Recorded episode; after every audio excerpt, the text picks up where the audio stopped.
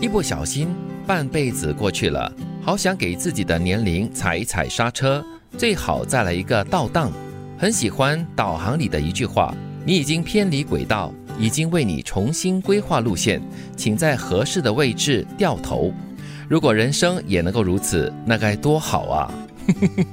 你们有没有这样子想过哈？人生就好像开车这样子，就是随时 GPS 都会告诉你说，哎，其实你已经偏离了这个轨道了，你可以再重新再导航了，然后重新规划你的路线。有人提醒，感觉好像真的还不错，是比比较有安全感哈。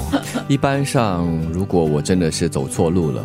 又或者是偏离了那个导航系统给我的那个路线的话，我就会继续走了，很少会右转。是这样哦，因为我觉得我想再探索另外一条道路。但是有时候导航哈也会被人家埋怨了，就说：“哎呦，为什么这个导航把我走更远、更长的路哈？”所以在出发之前，我会先看不同的路线，那个导航系统给予我的选择。所以，然后明年跟明年，我先选好了我的走，有时连他给我的我都不选。哎呦，嗯，所以路是自己走出来的。虽然如果有前人或者是有人给了你一些指引，或者是给了你一些参考，作为参考就好了。最终还是要走自己的路。的确哈，但是我觉得这句话里面的那种幽默的成分，就是说，如果你可以把你自己的人生也当成是 GPS，就是发现已经这个路走的不对了，你就可以及时的回头，及时的掉头，在一个适当的时候呢，重新开始。嗯，有的时候不要把它看成是一种回转，重新来过。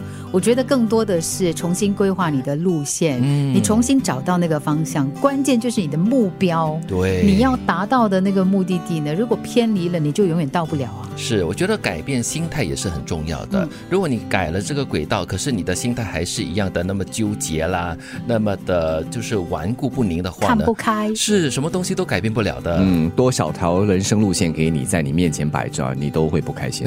的确。活得通透的人，没有特别想维持的关系，也没有特别想要的东西。走近的人不抗拒，想离开的人不强留，就连吃亏也懒得计较。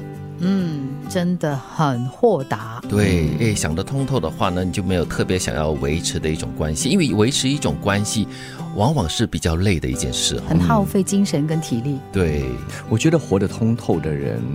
他就会完全不在意刚才你所说的种种，嗯，最终即使吃亏也懒得计较。或许他不是懒的，他知道他吃亏了，他也计算出了种种的那些得失，对，只是对他来说无所谓，对，都可以吸纳。对他吃的一点亏，可能他得到另外一些东西呢，也说不又或者是他觉得吃亏就吃亏嘛，嗯，在人世间不可能每次都是我占优势啊，对，总要有人吃亏那。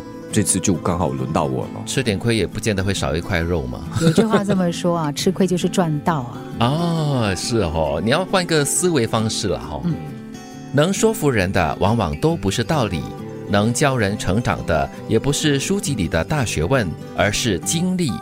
人总是会以自己最不喜欢的方式成熟着，就是被磨大的。对，每个人都不希望自己是被折磨的，就是活在痛苦之中，所以呢，就是以自己最不喜欢的方式成熟着，真是被逼的、无奈的哦。但是成熟成长也有经过好的经历之后而有所成的了。嗯，这是其中你说最不喜欢的方式是其中一种。对，如果你跨过了某一个坎过后呢，你回头看，哎，其实那个让我成熟着的一些经历哈，其实还会有一些回甘的味道哦，有甜味在里面的哦。或许让你痛的这个经历哈，会让你的这个成熟更加的快，更加的深刻。嗯，但是它并不是唯一的选择。就是让我想起了我们常常就是活得太舒服的时候呢，你就不成长啊，你就太安逸啦。温室里的小花，对你就不会找办法，长不高。